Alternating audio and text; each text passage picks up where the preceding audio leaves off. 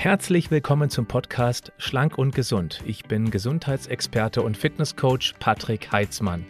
Dieser Podcast ist mir eine Herzensangelegenheit, weil ich dich unterstützen möchte, dass du noch fitter, gesünder und schlanker wirst. Schön, dass du mit dabei bist. Eigentlich ist es ein Thema, das eher in den Herbst bzw. in den Winter, in die Erkältungszeit reingehört. Aber da es gerade ein Trend ist, der sich insbesondere über die Plattform TikTok verbreitet, möchte ich einmal kurz mit dir hier drüber gesprochen haben. Es geht um Garlic in Nose. Garlic steht für Knoblauch, das ist die englische Bezeichnung dafür. In Nose heißt natürlich in der Nase, also eine Knoblauchzehe in der Nase. Ja, was hat's damit auf sich? Fangen wir einen Schritt weiter vorne an. Viele Menschen leiden immer wieder, auch im Sommer, aber mehr im Herbst und Winter, unter einer Nasennebenhöhlenentzündung. Die Nase ist dicht, alles ist geschwollen der Rotz fließt oder eben auch nicht. Und genau hier soll dieser Trend ansetzen. Also, es geht letztendlich um die Sinusitis, das ist die Nasennebenhöhlenentzündung. Und wenn man sich das mal alles innen drin anschauen würde, in der Nase, das ist schon wirklich beachtlich, wie großeinig dieses Riechorgan ist mit den ganzen Höhlen, Verzweigungen, alles ausgekleidet mit einer Schleimschicht, mit einer, letztendlich darunter mit einer Schleimschutzschicht damit eben letztendlich das, was durch die Nase eingeatmet wird, im Körper nicht sofort in den Körper hinein kann. Deswegen gibt es da Flimmerhärchen, es gibt den Schleim, der eben dann potenzielle Schadstoffe wieder abtransportiert.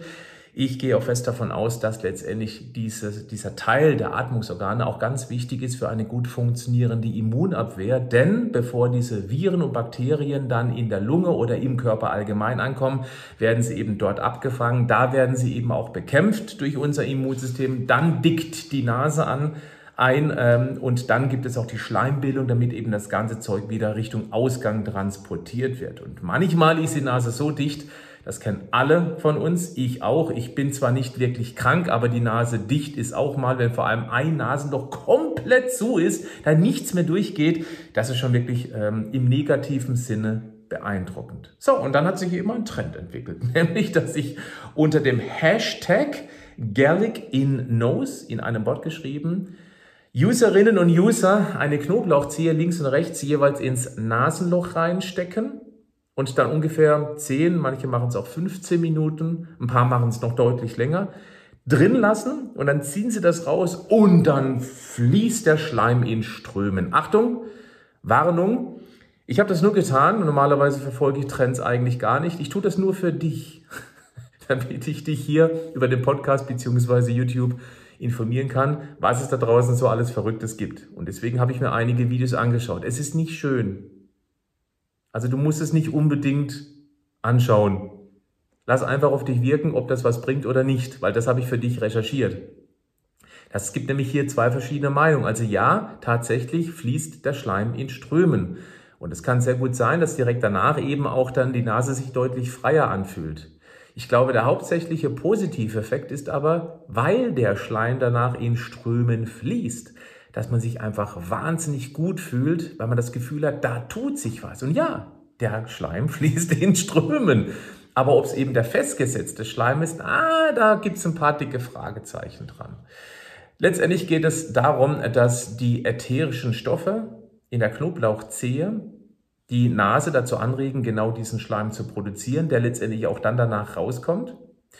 Und das kann aber auch letztendlich gefährlich sein. Es gibt nämlich einen Professor, den Namen muss ich ablesen. Moment, wo habe ich ihn? Dr. Richard Wender von der Medizinischen Fakultät der University in Pennsylvania. Der warnt sogar davor, dass es auch zu Schäden an den Schleimhäuten in der Nase kommen kann. Ich werde auch genau diesen Artikel von ihm in die Shownotes des Podcasts beziehungsweise in die Videobeschreibung verlinken. Da kannst du gerne selber einmal nachlesen. Und es gibt auch ganz klar medizinisch gesehen äh, keine klare Aussage, ob das wirklich was bringt. Also das ist natürlich noch ein relativ neuer Trend und deswegen kann man da medizinisch wenig dazu sagen. Ich kann mir gut vorstellen, wer wirklich sich äh, darunter quält, dass die Nase so verstopft ist, dass man gern diesen Trend einmal versuchen möchte und ich bin auch der Meinung, wenn man es einmal versucht hat, ist es nicht direkt potenziell schädlich. Dafür ist die Wirkzeit dann zu kurz. Wenn man das regelmäßig macht, jedes Mal macht, ich glaube schon, dass die Nase eben die Nasenschleimhaut angegriffen wird. Also das ist bitte zu Vorsicht, mit Vorsicht zu genießen, dieser Trend.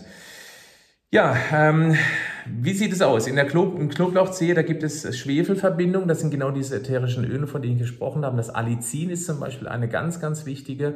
Und Allicin ist tatsächlich wie ein natürliches Antibiotikum.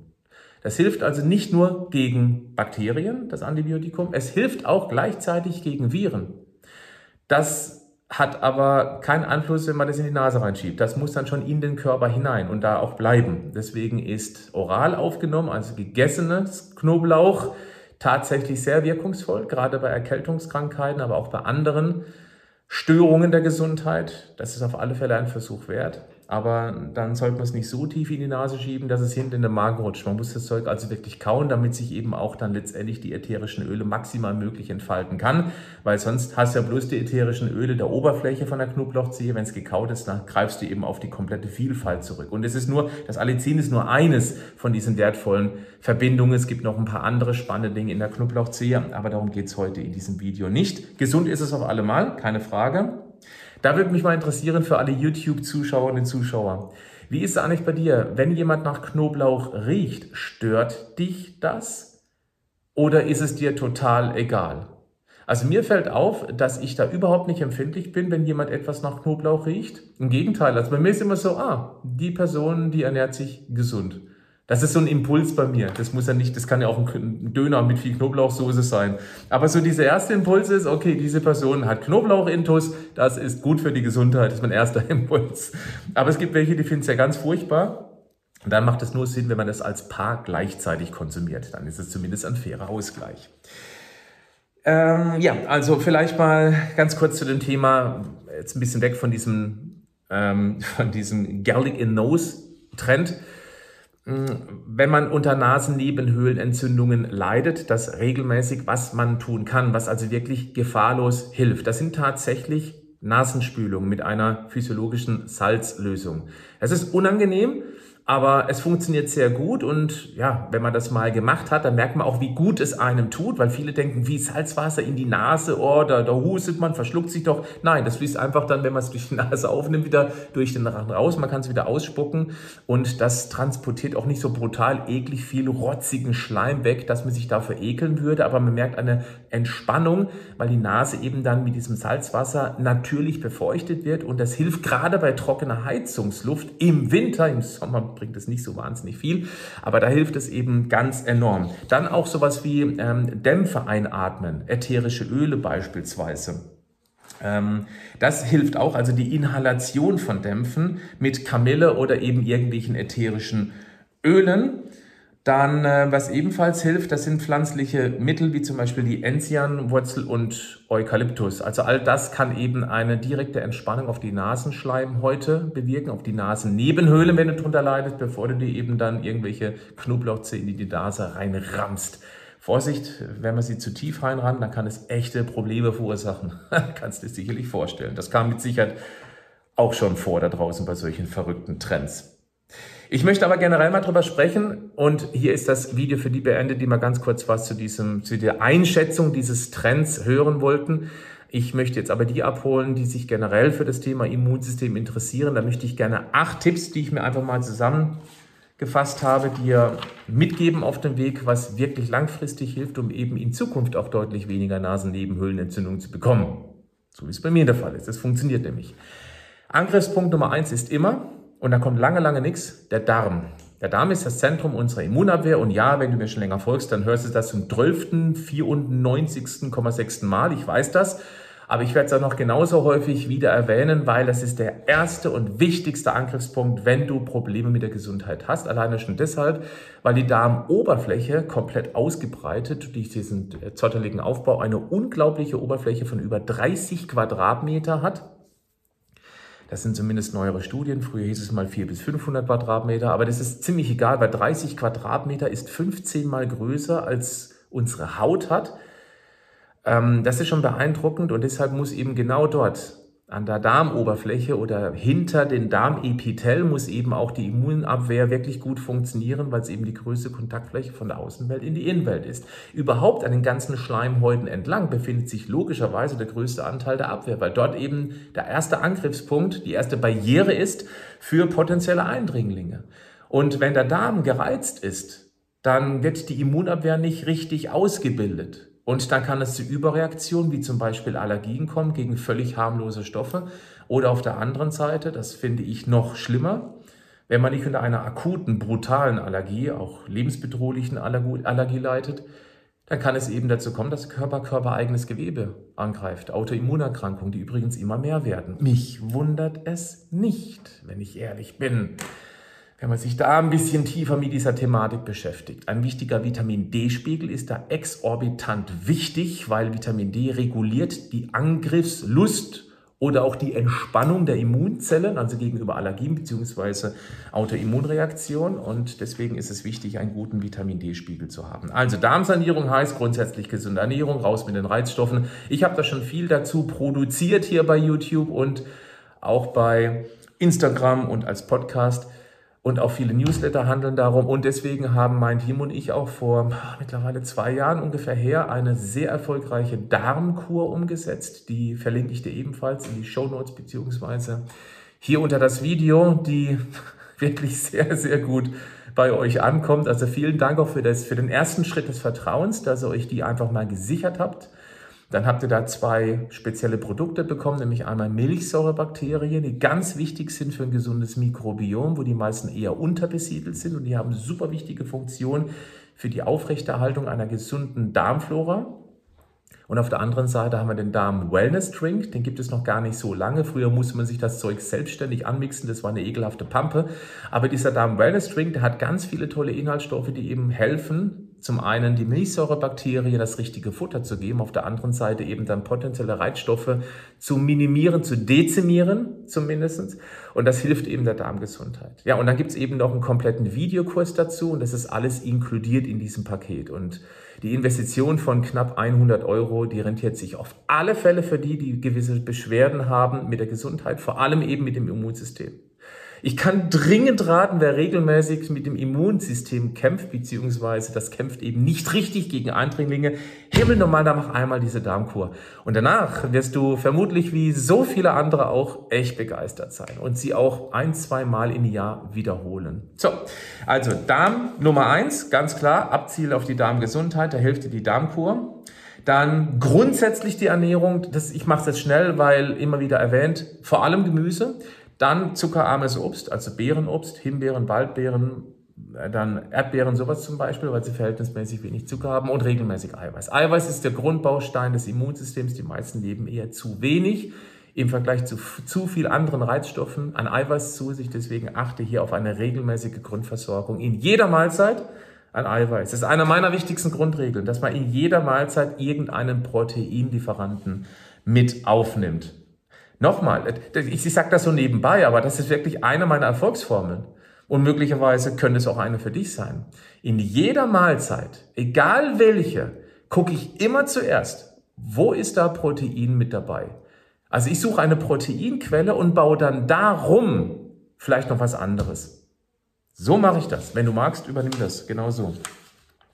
Dann die Bewegung, ja. Also gerade Sport, klar, Sport ähm, ähm, ähm, bildet Myokine, das sind Botenstoffe, die in der Muskulatur hergestellt werden und die unterstützen unsere Immunabwehr. Das ist wie eine Art Fitnesstraining fürs Immunsystem, um das mal in ganz einfachen Bildern zu erklären. Wichtig ist, bitte nicht übertreiben beim Sport, denn zu viel Stress beim Sport, also wenn man das Gefühl hat, das ist mir irgendwie zu viel, aber es muss ja sein, das ist nicht gut. Also lieber ruhig auch mal einen Tag Pause machen, wo man sich auch nicht so fit fühlt.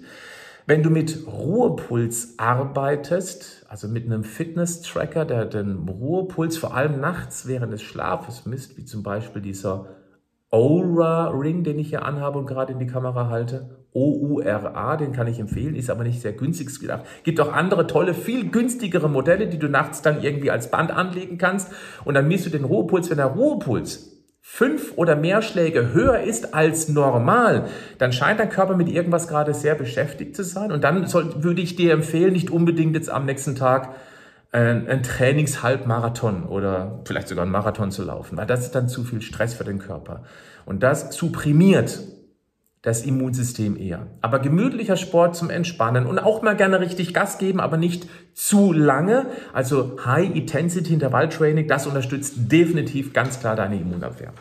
Dann sowas wie Schlaf, wo ich gerade dabei war, ist natürlich die Grundlage für die Gesundheit generell. Es sollten mindestens absolute unterkante sechs Stunden sein, wobei es verschiedene Schlaftypen gibt weil jemand, der sehr kurz schläft, aber sehr lange Tiefschlafphasen und ordentlich REM-Phase, aber verhältnismäßig wenig Leichtschlafphasen hat, der kommt mit sechs Stunden klar. Mir würde es definitiv nicht ausreichen. Ich brauche, ich persönlich brauche Minimum sieben Stunden. Es gibt viele, die brauchen neun Stunden. Ist eine ganz individuelle Geschichte. Solltest du für dich rausfinden. Es gibt ja auch hier diese Schlaftracker, die ich interessant finde, um sein Schlafverhalten einfach mal so ein bisschen kennenzulernen.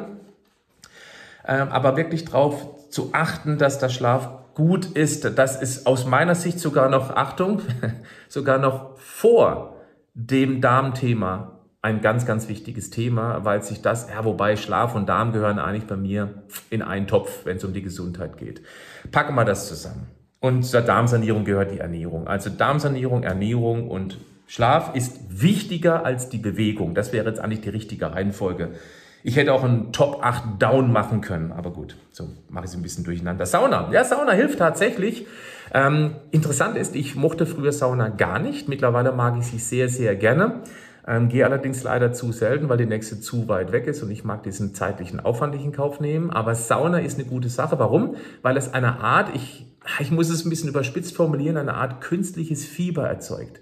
Denn die Körperkerntemperatur kann in der Sauna schon mal auf 39, 39,5 Grad ansteigen. Und das pusht unser Immunsystem gewaltig und macht potenziellen Schadstoffen, die, wenn wir gesund sind, ja eher in geringer Menge im Körper versuchen, Unheil anzurichten, aber eben es noch nicht geschafft haben. Das macht die wenigen potenziellen Bakterien und Viren, äh, Viren, Viren schwer zu schaffen. Während du krank bist, auf gar keinen Fall in die Sauna gehen, weil es eben auch eine ordentliche Belastung für Herz-Kreislauf ist. Auch wenn du schon anfänglich krank bist, wäre ich sehr, sehr vorsichtig damit. Wenn du krank bist und Fieber hast, auf gar keinen Fall Sauna, genauso wie Sport. Auf keinen Fall Sport machen, weil dann braucht das Immunsystem maximale Konzentration und darf auf der anderen Seite nicht trainiert werden durch Sport, durch die Hitze der Sauna, weil gleichzeitig Sport und viel, viel Arbeit hm, für das Immunsystem, das funktioniert nicht. Aber ansonsten ist eine Sauna eine super Sache. Und äh, jeder, der von euch Sauna regelmäßig macht, kann das wahrscheinlich bestätigen. Wenn du magst, schreib es auch gerne mal in die Kommentare, um das zu bestätigen, was ich gerade behauptet habe. Dann der Punkt Nummer 6, gesunde Hygiene. Das bedeutet, Achtung, gesunde Hygiene. Das ist bewusst so gewählt, diese Wortkombination, weil zu viel Hygiene natürlich auch natürlich forciert durch die Corona-Krise, wo die Menschen ja überall sich mit Desinfektionsmittel regelrecht eingesprüht haben. Manche haben wahrscheinlich morgens sogar mit Sakrotan gegurgelt. Man möge mir diese Übertreibung jetzt verzeihen, aber das ist nicht gut fürs Immunsystem, ganz und gar nicht. Weil eine gesunde Belastung, eine regelmäßige Belastung durch nicht übertriebene Hygiene ist wichtig für den Körper. Ich weiß, dass manche unter einem krankhaften Putzfimmel, ich mache das jetzt in Gänsefüßchen, leiden. Das ist nicht gut fürs Immunsystem. Wir brauchen diese Mikrobelastung unbedingt für unsere Gesundheit, weil die Abwehr genau daran stärkt. Das ist wie ein Fitnesstraining. Und dadurch wird der Körper nicht krank. Im Gegenteil, bei zu viel Hygiene wird er tendenziell eher krank. Und deswegen erwarte ich leider, leider auch, Achtung, Aufnahmezeitpunkt dieses Videos ist Ende Juni 2022, dass auch die nächsten Erkältungsjahre durchaus problematisch werden könnten, alleine durch diese Überhygiene bedingt durch die C-Pandemie. Und deswegen möchte ich dringend dazu raten, auch gerade Kinder nicht permanent und ununterbrochen zu ermahnen, nach jedem irgendwas angefasste Hände zu waschen ja, Hände waschen schon, wenn sie draußen reinkommen. Das ist völlig in Ordnung. Das machen wir auch mit unseren Kindern, aber nicht übertrieben. Also mein Junge hat zum Beispiel permanent seine Hände, seine Finger im Mund. Das ist so eine, so eine Angewohnheit von ihm. Der ist permanent mit den Fingern im Mund unterwegs. Ich finde das völlig in Ordnung. Und deswegen wird er auch, wie ich finde, verhältnismäßig sehr selten krank, weil eben sein Immunsystem, sein Darm, sein Mikrobiom permanent konfrontiert wird mit irgendwelchen, nennen wir es mal, Erreger da draußen. Mit ähm, potenziellen Schadstoffen und deswegen wächst eben sein Immunsystem dran. Punkt Nummer sieben. Ähm, natürlich gibt es auch jede Menge immunschwächende Einflüsse, wie zum Beispiel diverse Chemikalien. Ich würde dringend raten, solche Apps wie ToxFox oder CodeCheck zu nutzen. Das sind zumindest die, die mir bekannt sind. Wenn du was Besseres weißt, bitte in die Kommentare schreiben. Weil man eben da durch den Strichcode auf den Produkten erfahren kann, ob da potenzielle Schadstoffe drin sind. Finde ich sehr interessant, mal seine Kosmetika und auch Duschgel, Haarwaschmittel, was man eben sonst immer wieder und regelmäßig am Körper hat, natürlich auch Deo-Sprays, dass man sowas abscannt und eben auf potenzielle Schadstoffe einfach mal prüft. Und wenn man da welche entdeckt, ob man dann Alternativen sucht im Supermarkt, dann geht man eben mal die Regale durch, scannt ab und irgendwann leuchtet es nur grün und dann probierst du genau dieses Produkt aus. Das wird jetzt keinen direkten gesundheitlichen Einfluss haben. Wir reden hier von Langfristigkeit. Aber da macht es eben durchaus bemerkbar, weil es eben eine, eine Einflussgröße mehr ist für ein Immunsystem, das überfordert ist, wenn da eben permanent Schadstoffe auf die Haut geschmiert werden. Du verstehst? Na, Rauchen, Alkohol, komm, muss ich jetzt hier nicht erwähnen, aber gerade Rauchen ist ein massiver Stress für den Körper, verbraucht jede Menge Antioxidantien, die eben dann zur Abwehr von anderen Gefahren weniger zur Verfügung stehen. Klar gibt es den, der bis 95 durchgeraucht hat, ähm, äh, wie heißt er? Ähm, Schmidt, Helmut Schmidt, unser Altbundeskanzler, war ja so ein Beispiel dafür. Es gibt welche, die haben einfach verfluchtes Glück gehabt, aber dann könnte man auch mit dem Beispiel kommen, stell 500 Menschen ähm, an einer Autobahn nachts, an einer stark befahrenen Autobahn nachts mit verbundenen Augen und lass sie einfach in Trippelschritten über die dreispurige stark befahrene Autobahn drüber gehen. Ja, 499 ditcht es weg. Einer hat wahnsinniges Glück, kommt durch auf der anderen Seite an. Den hat es nicht erwischt, weil er immer irgendwie zwischen Autos entlang gewandelt ist. Ähm, ob du dich auf solches Glück verlassen möchtest, wenn es eben Menschen gibt, die unter schlechten Einflüssen sehr alt werden, das bleibt dir überlassen. Es ist dein Leben. Ähm, ja, und deswegen musst du das entscheiden für dich. Ja, und dann Vitalstoffe. Ja, also wenn du regelmäßig unter irgendwelchen Immunproblemen leidest, permanent krank wirst, dann macht es durchaus Sinn, eben auch mal einen umfangreichen Check bei einem Arzt oder Heilpraktiker zu machen, der sich mit dieser Materie auseinandersetzt. Da kann ich dir in den meisten Fällen, muss ich betonen, weil es gibt Ausnahmen, nicht einen Hausarzt empfehlen, weil die haben ganz oft auch eine schlechte Meinung über solche Vitalstoffanalysen es gibt gute Ärzte bundesweit immer mehr, weil die erkannt haben, dass wir eben durch gezieltes Auffüllen von diversen Stoffen im Körper einen, eine massive Verbesserung des Gesamtgesundheitszustandes erzielen kann und das weg von Medikamenten. Weil eines ist absolut sicher, egal unter welcher Problematik du leidest, gesundheitlich gesehen. Es ist garantiert, garantiert 100 Prozent, nicht 99,19, 100 Prozent. Es ist niemals dafür verantwortlich ein Medikamentenmangel aber möglicherweise ein Vitalstoffmangel. Klassisches Beispiel Vitamin D, klassisches Beispiel. Viele Menschen haben einen ganz miesen Omega-3-Index, der irgendwo bei drei bis vier liegt, sollte mindestens bei acht sein, weil sie eben zu wenig Omega-3-Produkte zu sich nehmen. Oder eben auch Magnesium. Deswegen, das sind genau die drei Produkte, die wir auch bei uns in unserem Basispaket bei Vitamoment drin haben, aus gutem Grund, weil wir eben mit so einfachen Interventionen der Gesundheit einen ordentlichen Schub nach vorne geben können. So, das soll es gewesen sein für heute. Ich wünsche dir alles Gute bis nächste Woche. Du bleibst gesund, hoffentlich, aber du tust auch was dafür. Bis dann. Tschüss.